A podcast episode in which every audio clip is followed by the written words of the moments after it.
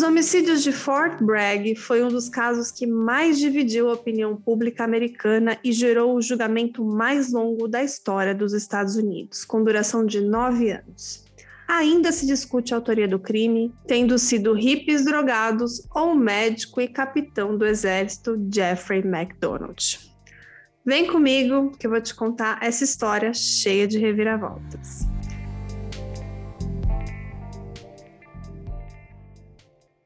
Esse é o Drink com Crime e eu sou a sua host Carla Moraes e hoje é mais um episódio de um Drink comigo. E quem tá lá do outro lado é a nossa quase que habituê, a nossa convidada especial de sempre, a Juliana Givisier. Seja bem-vinda ao Drink com Crime, Ju. Oi, Carla, tudo bem? Boa noite. Boa noite. Tudo bom por aí? Como é que tá aí? Ah, aqui bem, aqui melhorou o clima, já não tá mais tanto calor quanto estava semana passada, mas tá tudo certo. Então, beleza. Aqui em São Paulo também parou um pouco aquela chuva, porque tava assim debaixo da água. Agora, pelo menos, tá tudo mais tranquilo. Então, vamos falar do que a gente gosta, né, Juliana? Vamos falar de crime. E o caso de hoje é um episódio que teve o roteiro da Juliana e vai ter a minha narração e a dela. E esse caso se passa nos anos 70, mas até hoje gera muito buchicho e muitas teorias. Então vamos lá?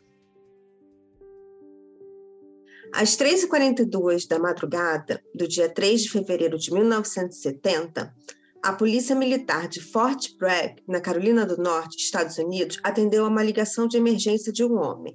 O homem apenas repetia 544 Castle Drive, 544 Castle Drive. 544 Castle Drive. Esse endereço ficava no bairro militar, onde tinha casas destinadas a militares e sua família.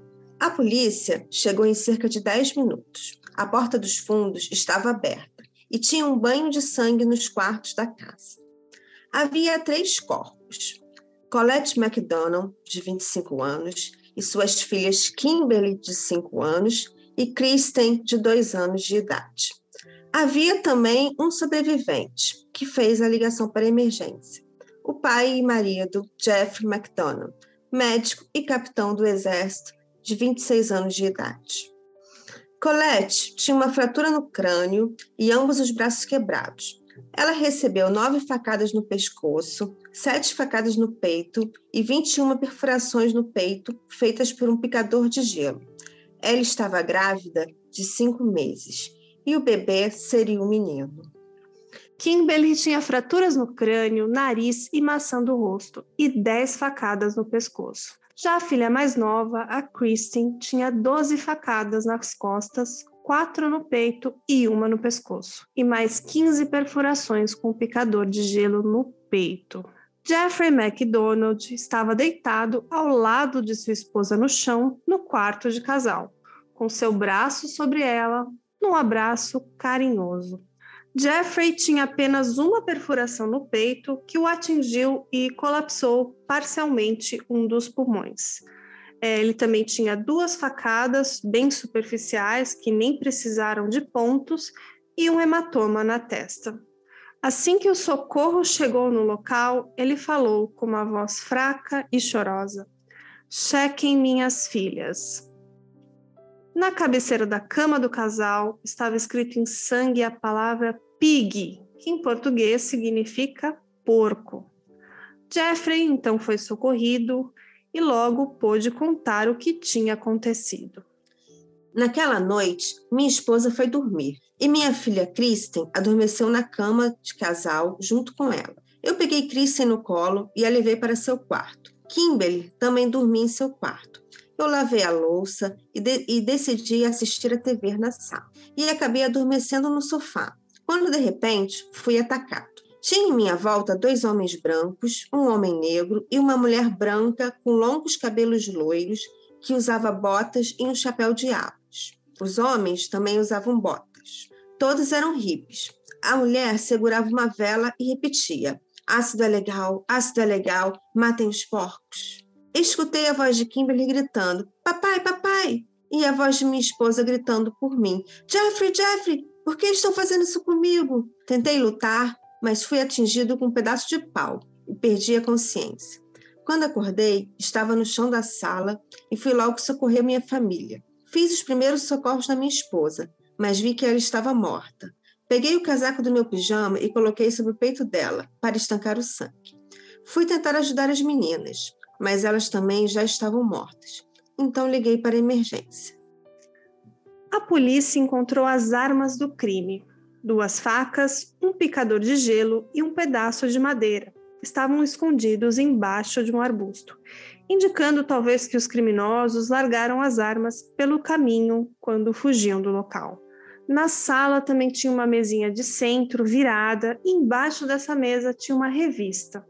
E nessa revista contava a história dos crimes da família Manson que tinha ocorrido no ano anterior, seis meses antes. Charles Manson liderava uma seita de hippies que, no ano de agosto de 69, invadiram duas casas e mataram todos que estavam nelas, inclusive a famosa atriz Sharon Tate, que estava grávida de oito meses. E, curiosamente, escreveram a palavra pig com o sangue delas nas paredes. Os crimes horrorizaram todo o país e a suspeita de que outro crime semelhante teria ocorrido imediatamente chamou muita atenção e tornou-se rapidamente um caso midiático. O movimento hippie fazia forte oposição ali à guerra do Vietnã, e como Jeffrey era militar e o crime aconteceu ali no bairro militar, foi especulado que o motivo do crime seria protesto contra os militares e contra a guerra. O Jeffrey e a Colette, eles se conheciam desde a infância, eles frequentaram a mesma escola e cresceram na mesma cidade, Patchogue, em Nova York. Eles começaram a namorar no colégio e se casaram em abril de 64, seis anos antes do crime. Jeffrey decidiu entrar para o exército e toda a família se mudou para Fort Bragg, na Carolina do Norte o capitão Jeffrey foi nomeado cirurgião do grupo de forças especiais, os chamados Boinas Verdes. Os pais de Colette, Mildred e Fred Kassab, tinham muito carinho por Jeffrey. Eles o conheciam há muito tempo. Fred Kassab era, na verdade, padrasto de Colette, mas como ele a criou como pai e era chamado de pai e avô, Colette e suas filhas, os chamaremos nesse episódio de pai de Colette. Apesar de parecerem felizes, as coisas não iam bem entre Jeffrey e Colette. Jeffrey teve vários casos extraconjugais. Segundo ele próprio, ele não chegou a ter uma amante fixa, nem nunca cogitou separação de sua esposa. Mas durante seu casamento, ele teve pelo menos 15 casos com mulheres diferentes, e era apenas sexo. Dois dias antes do crime, Colette perguntou à sua mãe se ela poderia voltar para a casa dos pais com as meninas, porque o, porque o casamento estava insuportável. Sua mãe a aconselhou tentar salvar seu casamento, afinal, ela estava grávida novamente. Mas disse que sim, que ela poderia voltar para sua casa se as coisas não melhorassem.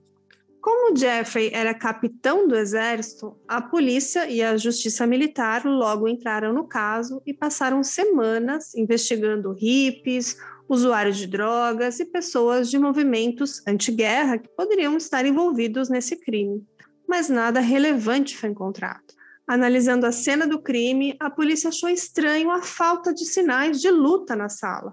Nada foi roubado, nem mesmo os medicamentos que o Jeffrey tinha na casa. Ele tinha calmantes, tinha anfetaminas e usuários de drogas teriam pego esses medicamentos. Em toda a sala só tinha uma gota de sangue no chão que não era aí consistente com o relato da agressão que o Jeffrey dizia ter sofrido. No sofá onde o Jeffrey foi atingido, por exemplo, não havia sangue. Também era muito estranho a falta de pegadas em sangue de pessoas usando botas, já que, segundo Jeffrey, os hippies usavam botas. Os quartos da casa eram um verdadeiro mar de sangue, e as únicas pegadas encontradas era de uma pessoa descalça. Como um grupo de hippies, usando drogas, invadiram uma casa, realizaram uma chacina e não haviam pegadas em sangue? Nem mesmo marcas de mão ou digitais em sangue? Bom, as evidências físicas da cena do crime contradiziam a história de Jeffrey. Carla, não sei se você assistiu aquela série da Netflix do, do Richard Ramirez, The Night Stalker. Você, Sim. você chegou a assistir? Nessa série, é, eles intercalavam todos os crimes dele pela pegada, porque crimes sangrentos, muito difícil não ter pegada. Então, eram vários crimes, muitos com facadas, e era pegada ali que era a marca. Por isso que nesse tipo de crime do Jeffrey, a primeira coisa que a polícia chegou e falou assim, não, não, muito estranho não ter pegada nesse... De, um grupo de hippies entrou aqui não tem nada. Então, esse, foi, esse é o grande traje de confiança para esse caso. E fibras do casaco do pijama de Jeffrey foram encontradas sobre o corpo de Colette e de suas filhas. Um pedaço também de luva cirúrgica suja de sangue foi encontrada no pé da cama do casal. O Jeffrey foi ouvido pela polícia e a sua história não convencia. Segundo eles, se Jeffrey ouviu a esposa e uma das quatro filhas gritarem ao mesmo tempo enquanto ele era atacado por quatro hippies, então teriam pelo menos seis invasores na casa ou talvez mais. E como esses assassinos não deixaram marcas? O Jeffrey então mostrou-se inseguro e o promotor ficou bem desconfiado.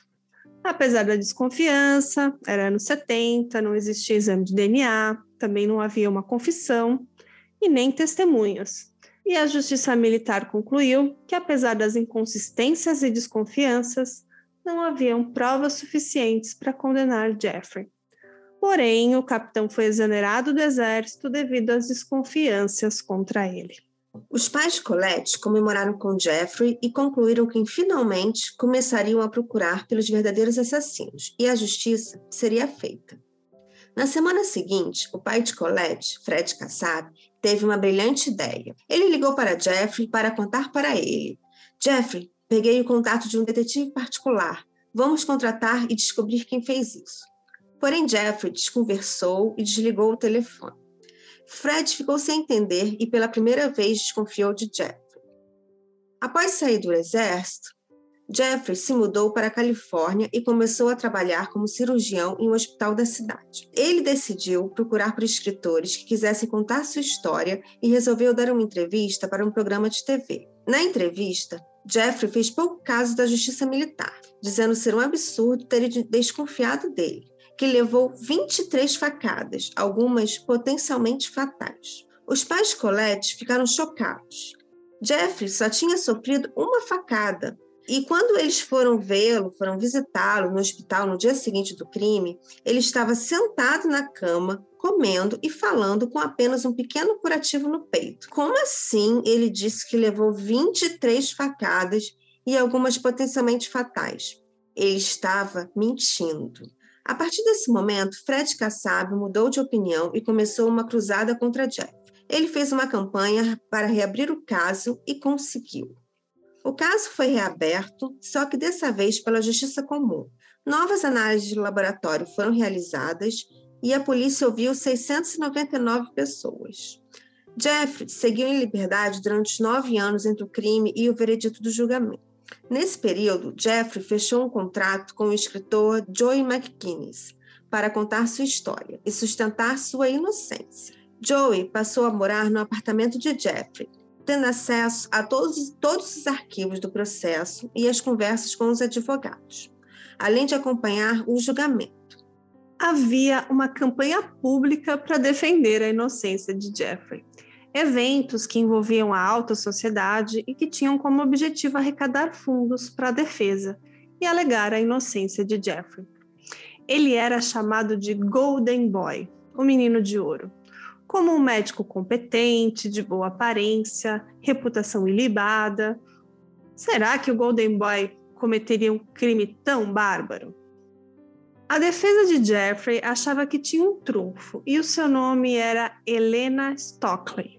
Helena era uma hippie usuária de drogas pesadas como heroína, metanfetamina e usava LSD todos os dias. Na época do crime, ela tinha 17 anos e trabalhava como informante da polícia local. O dinheiro que ela ganhava usava para comprar drogas. Helena tinha uma peruca loira e já tinha sido vista usando botas e chapéus de abas, exatamente a descrição da mulher vista por Jeffrey na noite dos assassinatos. Após o crime, a polícia procurou sua informante Helena na esperança que ela soubesse algo sobre o assunto.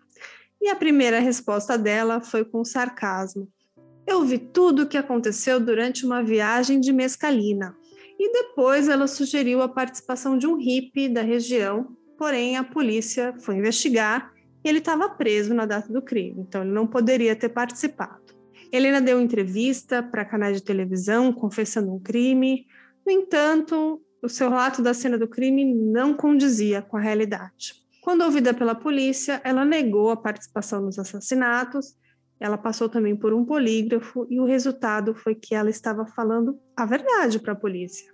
Porém, a família de Helena relatou que ela sofria de esquizofrenia e de uma necessidade constante de atenção. Então, a polícia logo perdeu interesse por ela e consideraram que ela estava mentindo. Mas os advogados de Jeffrey continuaram conversando com ela e achavam que ela confessaria no tribunal, como sendo a mulher loira de botas e chapéu de abas. Mas quando Helena foi testemunhar o julgamento, ela disse: eu estou sendo forçada a confessar um crime que não cometi. Eu não sei nada sobre isso. Mas quem tinha verdadeiros trunfos para o julgamento era a acusação.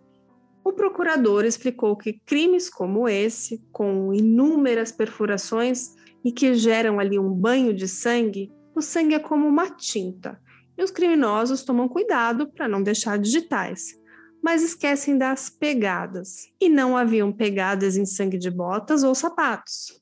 Ele mostrou uma imagem de pegadas de uma pessoa descalça que estava na cena do crime, e o tamanho e o formato do pé batiam exatamente com o pé de Jeffrey MacDonald. Bom, então isso é muito o que você falou aquela hora, né, Juliana? Que era esperado que uma cena de crime tão brutal, com seis pessoas, seis hippies que mataram uma família completa e que tentaram também matar Jeffrey, teriam várias pegadas. A gente saberia praticamente o trajeto que eles fizeram ali naquele local. E não havia nada.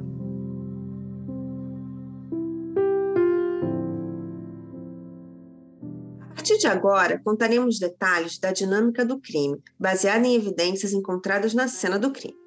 A polícia simulou brigas na sala de estar de Jeffrey e testaram como a mesinha de centro cairia se fosse empurrada durante uma briga. E todas as vezes a, a mesinha caía de cabeça para baixo. Mas na cena do crime, a mesinha estava de lado. Segundo o promotor, a mesa só poderia estar naquela posição se deliberadamente tivesse sido colocada, com o intuito de fazer parecer que houve uma briga no local. A acusação questionou por que hippies invadiriam a casa, matariam a, sua a, a, matariam a família de forma tão cruel e deixariam Jeffrey, justamente o militar da família, vivo. E também porque não levariam os medicamentos que Jeffrey tinha na casa, tinham é, psicotrópicos, estimulantes, calmantes, afetaminas. Jeffrey McDonald contou que após os ataques, usou o casaco do pijama para cobrir o corpo de sua esposa. Porém, a acusação demonstrou que o casaco tinha, tinha 21 perfurações consistentes com um picador de gelo. E as perfurações batiam exatamente com as 21 perfurações que Colette tinha. Então, Jeffrey teria colocado o casaco sobre a esposa após ela ser morta para explicar o sangue dele que, dela que estava na roupa dele. E aí ele pegou o picador de gelo e fez 21 perfurações no peito da esposa com um casaco por cima do seu peito, para poder justificar a presença de mais de um atacante, que teriam usado armas diferentes. As armas do crime, duas facas, um picador de gelo e um pedaço de madeira, foram encontradas nos fundos da casa, embaixo de um arbusto. A porta dos fundos estava destrancada. A casa era estilo americana, sem ripes. Então, os hippies teriam largado as armas em sua rota de fuga. Porém, a acusação defendia que Jeffrey jogou as armas no jardim para plantar uma evidência e, mais uma vez, justificar a presença de invasoras naquela noite. As facas eram semelhantes a outras facas da cozinha de Jeffrey. Porém, ele dizia que nunca teve um picador de gelo. No entanto, testemunhas ouvidas no julgamento relataram que já viram o Jeffrey usando um picador de gelo na casa dele para fazer drinks para seus convidados. Eu só queria fazer um comentário sobre picador Diga. de gelo, né? Eu nunca vi um picador de gelo, você já viu? Não, também nunca vi. Não sei, parece que os americanos não têm forminha de gelo para ter o gelo em cubinho, né? Tem que ficar quebrando. Eu não, tenho, eu não tenho a menor ideia o que é um picador de gelo. E eu fico imaginando que deve ser uma coisa muito perigosa. Porque o que a gente vê de é. crime, é. de caso, que não sei quem matou, não sei quem com picador de gelo, eu falo, gente, que bom que não tem essas coisas por aqui, né? Porque senão a gente ia ter que andar com desse na bolsa, sei lá. Sim. Senão a galera ia andar com desse na bolsa, né? Sei lá. Que loucura, né? É. Forminha de gelo é tão prática, né? Super. Outra questão que foi muito levantada na investigação foi a falta de sangue no telefone que o Jeffrey usou para ligar para a emergência. Como que depois dele ser ferido e tentar ali socorrer a sua esposa e filhas, o Jeffrey não teria sangue nas mãos? E a explicação da acusação foi que o Jeffrey usou luvas cirúrgicas para matar a família e escrever Pig na cabeceira da cama. E quando ele tirou as luvas, ele deixou um pedaço dela, um pequeno pedaço no quarto, sujo com sangue de Colette. E esse pedaço foi encontrado e batia com outras luvas cirúrgicas que o Jeffrey tinha na casa. A acusação também mostrou que na mão direita de Colette foram encontrados cabelos semelhantes ao cabelo de Jeffrey, Todos os integrantes da família tinham tipos sanguíneos diferentes. O Jeffrey era do tipo B, a Colette do tipo A e a Kimberly do tipo AB. E já a Kristen era do tipo O. E como não haviam exames para identificação de DNA na época do crime, a polícia usou o tipo sanguíneo para saber como que o Jeffrey se movimentou na casa e criar ali a linha do tempo do crime. E, segundo a acusação, o Jeffrey e Colette começaram uma briga no quarto de casal. O Jeffrey teria batido na esposa e então pegou um pedaço de madeira que era consistente com a madeira da cama do casal, um pedaço que soltou da cama, e bateu na cabeça dela, deixando-a inconsciente. A filha Kimberly teria ouvido a briga e chegou na porta do quarto. Nesse momento, Jeffrey também a acertou com um pedaço de madeira na cabeça. E por isso também tem sangue do tipo AB de Kimberly no corredor, bem próximo à entrada do quarto. E em seguida, o Jeffrey pegou a Kimberly no colo e a levou para o seu quarto, deixando também o sangue AB no casaco do pijama do Jeffrey. Tinha sangue do tipo A de Colette em dois locais da casa no quarto do casal e no quarto da Kristen. A polícia deduziu que a Colette ficou inconsciente nas primeiras agressões no quarto do casal, até que de repente ela acordou e foi para o quarto da filha Kristen. Aí o Jeffrey pegou o pedaço de madeira e bateu novamente na sua cabeça e também nos braços da esposa. Então o sangue da Colette ficou espirrado na parede do quarto da Kristen, provando que ela foi também golpeada no quarto da filha e havia ali duas pegadas do Jeffrey feita com sangue de Colette no quarto de Kristen. Jeffrey teria então enrolado a esposa no lençol e a levado de volta para o quarto. E nesse momento foi que o seu casaco ficou encharcado com o sangue da Colette. Então, para justificar todo esse sangue, o Jeffrey teria colocado o seu casaco do pijama sobre o peito da esposa. Jeffrey, então, nesse momento, teria começado a pensar o que iria fazer. E lembrou da história que viu na revista, na revista que estava na sala, a revista que contava os crimes da família Manson. Ele pegou a revista e provavelmente leu a matéria novamente, porque nas folhas da revista tinha o sangue tipo A, que é compatível com a sua esposa Colette, e também o sangue AB, compatível com a filha Kimberly. Foi nesse momento que ele colocou as luvas cirúrgicas, pegou duas facas diferentes na cozinha e um picador de gelo, e fez então múltiplas perfurações no corpo da sua esposa grávida e das suas duas filhas, usando as três armas da sua própria cozinha. Em seguida, ele as jogou no jardim para justificar ali uma rota de fuga, deixando também a porta destrancada. Ele teria então voltado ao quarto, escreveu as letras P e G, Pig, com sangue da esposa, e depois tirou as luvas, deixando um pedaço para trás, sujo com sangue tipo A de Colette. O Jeffrey teria lavado as luvas antes de jogá-las fora, ido até um banheiro e fez então a perfuração no seu peito, usando um bisturi cirúrgico. E por isso a perfuração que ele sofreu era bem menor que as encontradas nos corpos da sua família. O chão do banheiro, próximo à pia, era o lugar da casa com mais sangue do Jeffrey, sugerindo que aquele foi o local em que ele se auto-infringiu os ferimentos. E, gente, Jeffrey era médico cirurgião. Ele saberia fazer uma perfuração não letal no peito. Então, por último, ele simplesmente lavou o bisturi e fez a ligação para a emergência. Apesar de tudo que foi apresentado pela acusação, Jeffrey tinha plena certeza que seria inocentado. No dia que sairia o veredito, em 1979, nove anos após o crime, Jeff chegou a reservar uma mesa em um restaurante caro para comemorar sua inocência. Mas, para sua surpresa, foi considerado culpado por homicídio doloso não premeditado e condenado a três prisões perpétuas consecutivas. E teve que jantar na cadeia naquela noite. Mas a história não acaba por aí.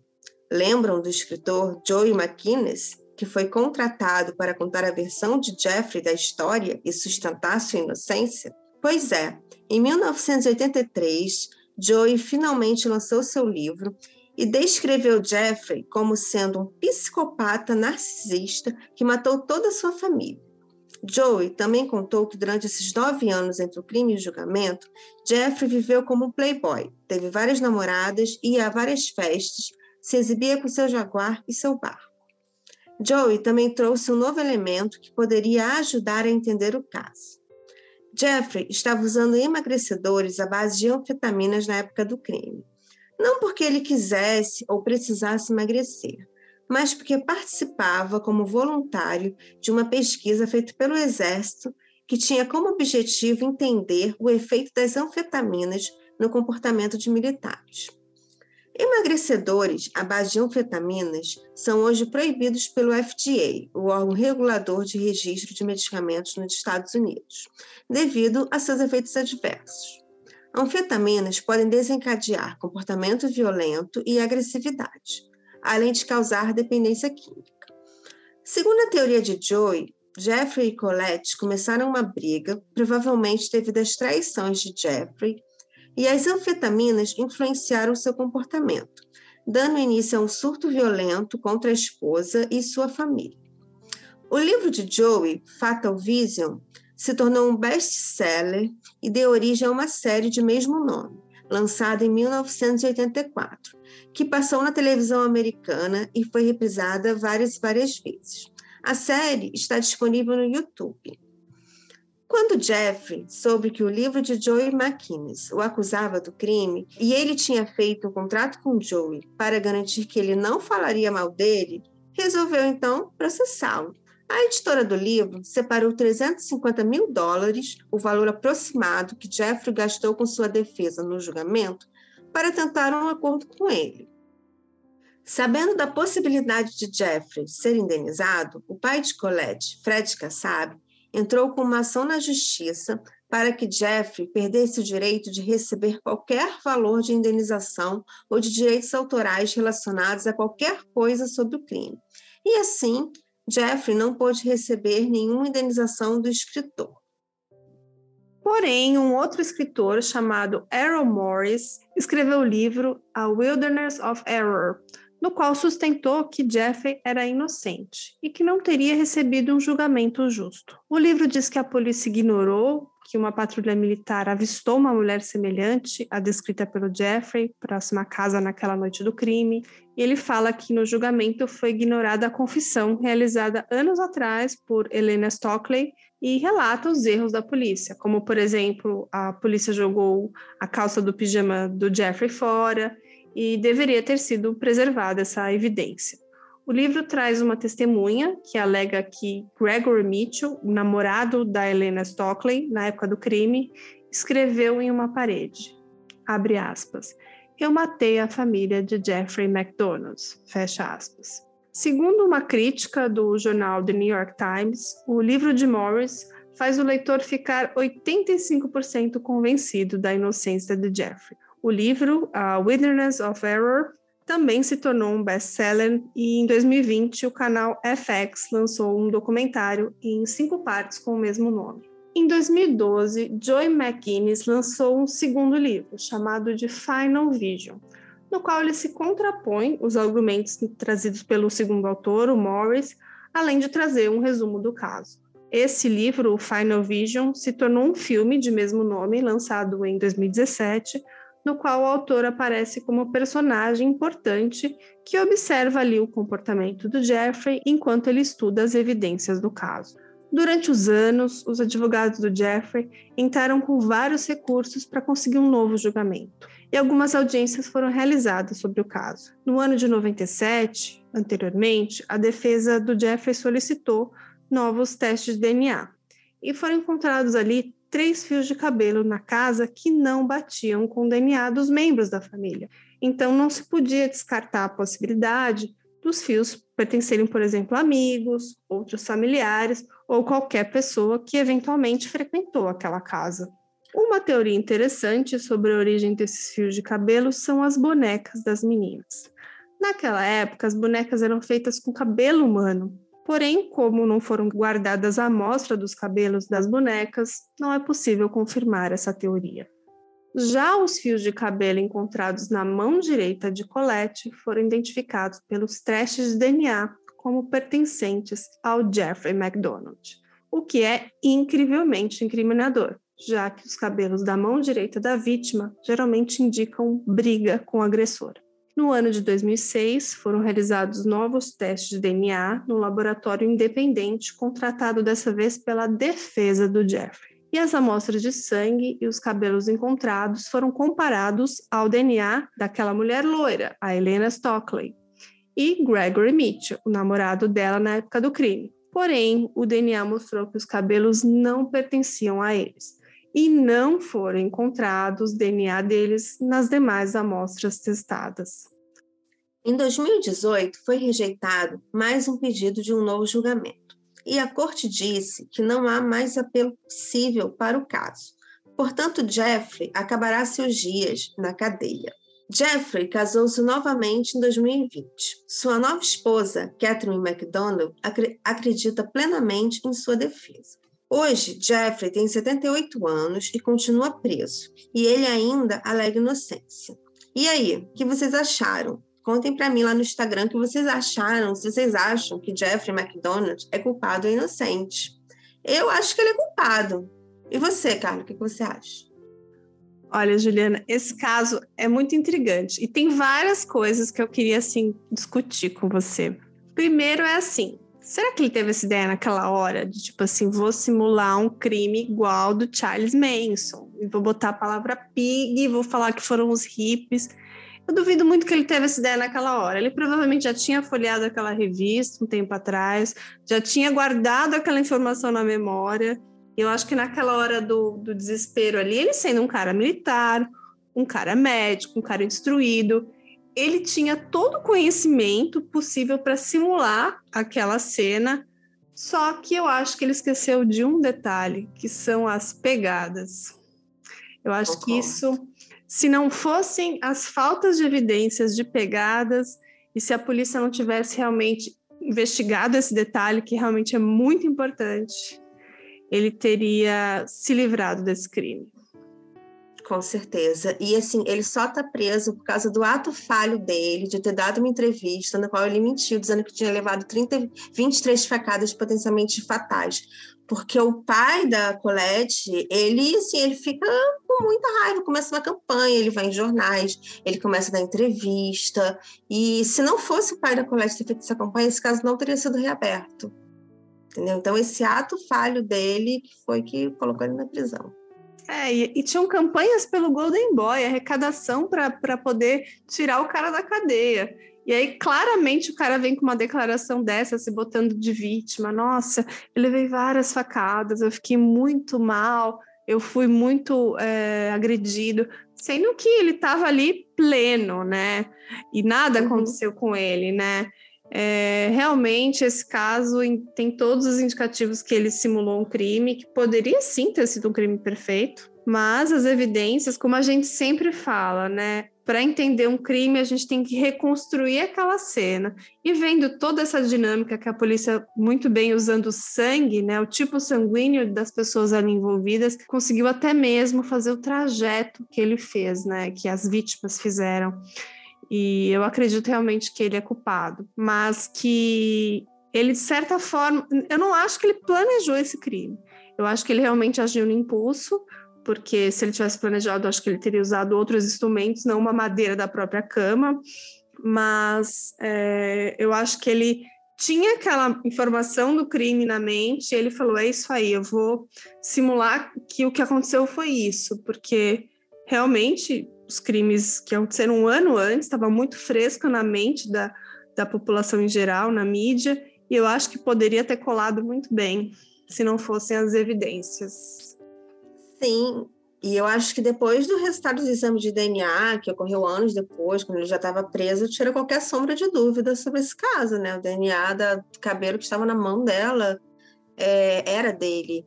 E eu fiquei bem surpresa quando eu vi que o canal FX fez uma série, ainda em 2020, defende, que, do autor que defende a defesa dele que defende que ele seria inocente. Aí eu fui assistir a série. Eu achei que a série mostrou os dois lados, sabe? A série é toda com o autor é, descrevendo o lado dele, falando muito da Helene Stokely, que depois mostrou no DNA que ela não tinha nada a ver, falando do namorado dela, que um dia ele teria lá escrito na parede, nunca ninguém tirou foto da parede, mas as testemunhas falam, ah, realmente, ele escreveu na parede que eu matei a família de Jeffrey McDonald. Mas no final da série aparece assim, o, dizendo que o juiz disse não haver mais possibilidade de ter um novo julgamento e que não tem como não haver indícios de invasores, como descrito por Jeffrey. Se tivesse invasores, teria tido marcas e aparece um vídeo de Jeffrey já na cadeia falando assim, mas tinha fios de cabelo na mão da minha esposa, provando que tinha invasores. Aí aparece assim escrito embaixo, o de, e os fios, segundo o exame de DNA, os fios pertenciam a Jeffrey McDonald. Quer dizer, nem a série em 2020 assim, defendeu o ponto de vista de que ele seria inocente, sabe? Eles mostraram os dois lados. E sabe que depois eu fiquei pensando, meu Jeffrey conseguiu casar na prisão, constituir uma nova família, é, sendo que claramente ele é um narcisista, talvez psicopata e talvez um, talvez não, e certamente um grande assassino, né?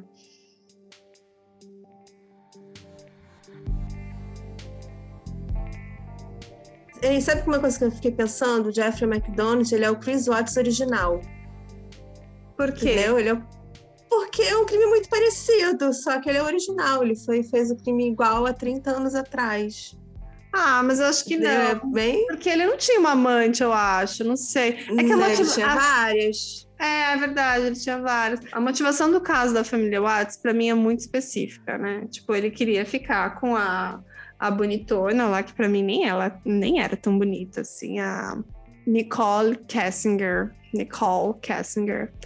E já eu acho que o caso, talvez, do Jeffrey McDonald, ele queria talvez uma vida de solteiro, ele queria só se livrar da família, ele queria. É, mas é muito triste, né? Playboy. É, mas é muito triste porque, pô, duas crianças, a esposa grávida.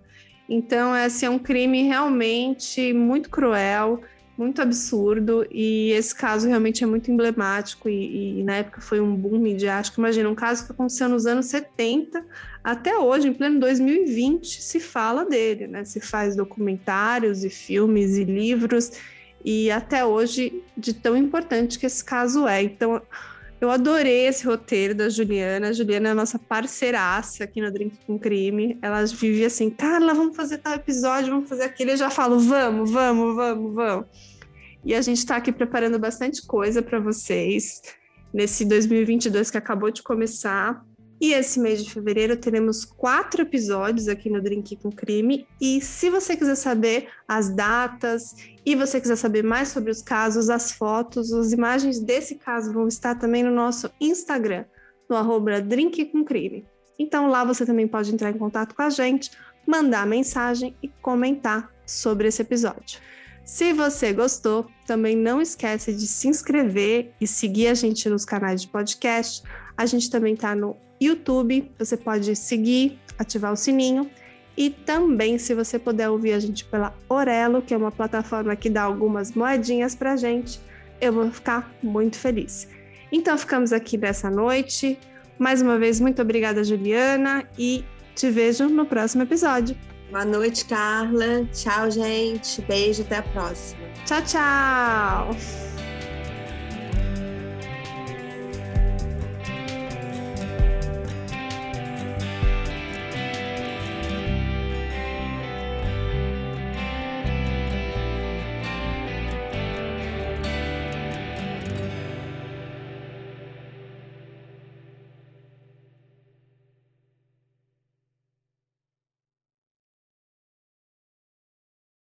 Hey, você se interessa por crimes reais, serial killers, coisas macabras e tem um senso de humor um tanto quanto sórdido? Se sim, você não está sozinho. Se você precisa de um lugar recheado de pessoas como você, venha conhecer o podcast Pátria Amada Criminal. Todas as semanas tentamos entender o pior da humanidade. Nesse processo, a gente ri, chora, fica brava, fofoca, porque afinal de contas é assim que a gente fala quando está entre amigos. Suas novas melhores amigas trevosas estão aqui no Pátria Amada Criminal.